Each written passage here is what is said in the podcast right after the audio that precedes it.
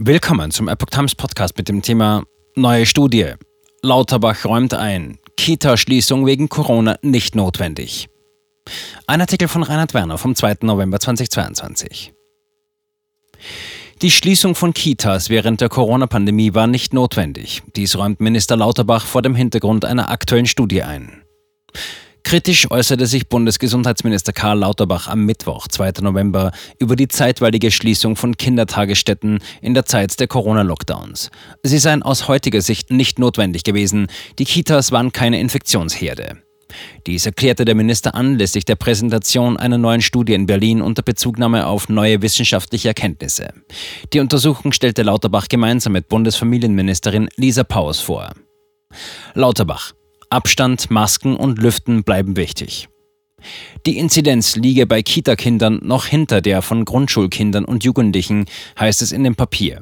Die Übertragungsrate habe im Untersuchungszeitraum bei 9,6 Prozent gelegen. Das müssen wir beachten, wenn wir jetzt in die Winterwelle hineingehen, äußerte Lauterbach weiter. Kontaktreduktionen, die Bildung kleiner Gruppen, Masken bei Erwachsenen und das Lüften seien wichtig. Aber das Schließen von Kitas ist medizinisch definitiv nicht angemessen. Zu Corona-bedingten Schließungen von Kitas war es vor allem in den Lockdown-Phasen des Frühjahrs 2020 und des darauffolgenden Winters gekommen, aber auch noch Anfang 2022 waren einige Einrichtungen geschlossen, weil im Bereich des Personals Infektionen auftraten. Für Angehörige einzelner Berufsgruppen war zumindest eine Notbetreuung vorhanden. Die Rahmenbedingungen dafür bestimmten die Bundesländer. Meist handelte es sich um Kinder von Angehörigen sogenannter systemrelevanter Berufe. Die Entscheidung darüber, wer einen Anspruch auf Notbetreuung haben sollte, traf im Zweifel meist das Jugendamt. Lockdown traf Kinder aus sozial schwachen Familien am stärksten.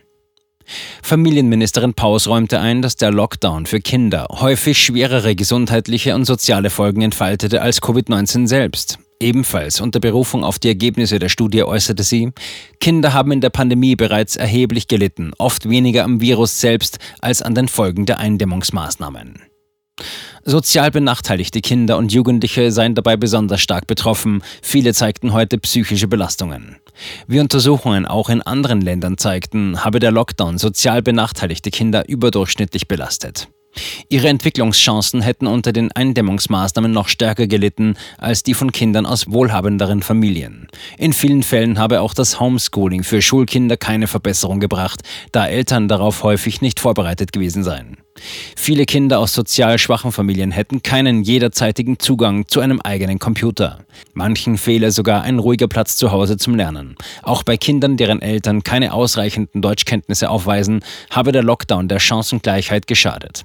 Für Ministerin Paus steht mit Blick auf die Ergebnisse der Studie fest, in Zukunft muss das Kindeswohl unbedingt an oberster Stelle stehen. Lauterbach mahnt trotz rückläufiger Infektionszahlen zur Vorsicht.